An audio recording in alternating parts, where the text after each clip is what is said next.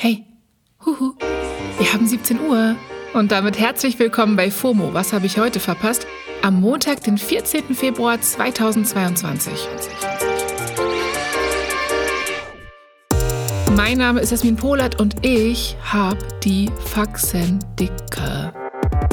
Heute geht es um verschenkte Bücher, den Twitter-Recap vom Wochenende und warum Eminem mit einem Kniefall den Super Bowl rasiert hat.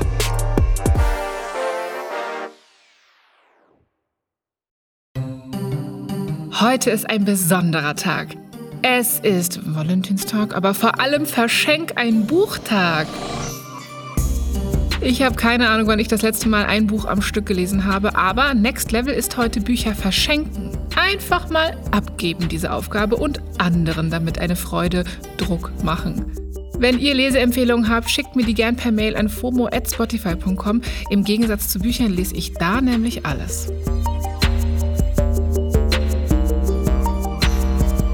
Stichwort lesen musste ich auch einiges im Internet. Auf Twitter war am Wochenende nämlich die Hölle los. Das ist jetzt nichts Neues. Ich habe das Gefühl, von allen Social-Media-Apps, die ich besitze, ist Twitter aktuell eine Art Problemkind von mir geworden. Wie ein Teenager, der mit den Türen knallt und im nächsten Moment in die Arme genommen werden will, wechseln sich da die Hashtags quasi minütlich ab und hinterlassen bei mir gerade nur noch Verwirrung. Und auch die Stimmung insgesamt ist aktuell absurd dort, finde ich. Das sieht man zum Beispiel daran, dass der Hashtag Weltkrieg am Wochenende in den Trends war und darunter sehr viele Accounts eher mittellustige Witze zum aktuellen Ukraine-Russland-Konflikt gemacht haben. Übrigens, falls ihr euch auch fragt, was da gerade eigentlich los ist, wir verlinken euch ein paar Empfehlungen dazu in den Show Notes. Zurück zu Twitter. Ich verstehe ja auch, dass man mit Humor Schlimmes verarbeiten kann, aber sogar mir war das an der Stelle einfach zu grotesk und, let's face it, geschmacklos. Ja, neben dem Hashtag Weltkrieg war auch Bundesversammlung am Wochenende und bei der war von der Autorin Sophie Passmann bis zur Drag Queen und Entertainerin Gloria Viagra wirklich das Who is Who der deutschen Medienlandschaft eingeladen. Alle mit dem Ziel, den Bundespräsidenten zu wählen und gute Selfies zu machen, glaube ich. Spoiler, es wurde wieder Frank-Walter Steinmeier von der SPD, den Job macht er ja schon seit 2017. Was war noch? Ja, ach so. Die FDP-Vorsitzende Dr. Marie-Agnes Strack-Zimmermann hat sich über einen Tweet von El Hotzo aufgeregt und geschrieben, dass er bei ihr ja El Blocco gemacht hätte. Hm, El Hotzo hatte getwittert, dass er nicht für die NATO sterben will. Also ihr seht, was ich meine. Völlig normal und cool alles. What is going on hier einfach? Aber das Thema auf Twitter am Wochenende war ein Tweet von Karin Prien, der Bildungsministerin aus Schleswig-Holstein. Die hatte auf den Tweet eines Accounts geantwortet, in dem von 65 verstorbenen Kindern die Rede war, in Zusammenhang mit Corona.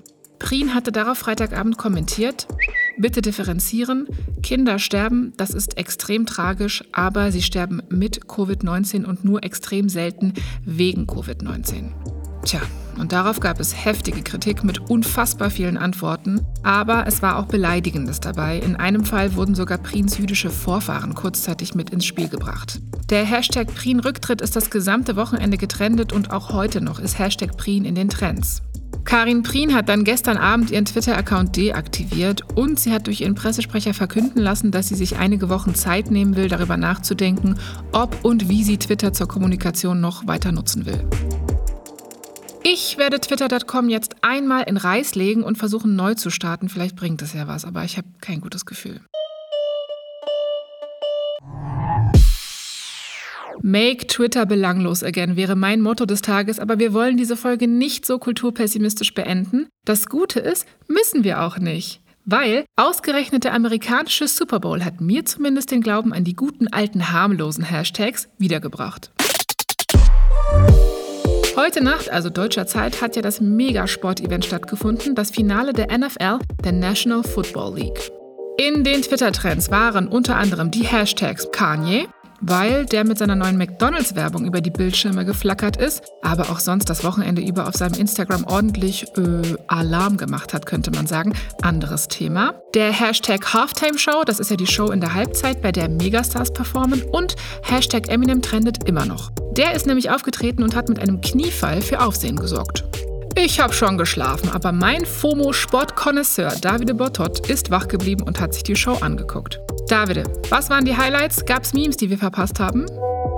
Also ein Highlight war auf jeden Fall, dass Dr. Dre seine Textzeile Still Not Loving Police gerappt hat und Eminem sich hingekniet hat. Also dieses inzwischen sehr berühmte Zeichen gegen Polizeigewalt und gegen Rassismus gemacht hat. Und das, obwohl laut Berichten der Medienplattform Pack die NFL im Vorfeld offenbar beides versucht hat zu verhindern. Aber sie haben es durchgezogen. Das ist natürlich stabil. Ansonsten so der große Meme-Moment war, würde ich sagen, der Auftritt von 50 Cent, der Überraschungsauftritt. Er war ja nicht angekündigt und er ist nicht einfach auf die Bühne gekommen, sondern hing so von der Decke. Das war auf jeden Fall sehr funny und natürlich eine Steilvorlage für extrem viele Memes. Und ansonsten geht der Ehrenpreis wie immer an DJ Khaled. Der war nämlich als einziger irgendwie nicht im Stadion, sondern hat zu Hause so ein Open-Air-Kino aufgebaut und damit seiner Familie Party gemacht, wie nur er es kann. Und das war auf jeden Fall sehr relatable und ein sehr wholesome Moment. Danke, Davide.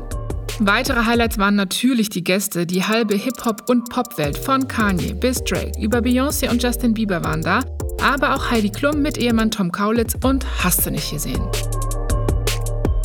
Ihr seht, es ist nicht alles verloren im Internet. Apropos, verloren haben die Cincinnati Bengals und den Super Bowl gewonnen haben die Los Angeles Rams.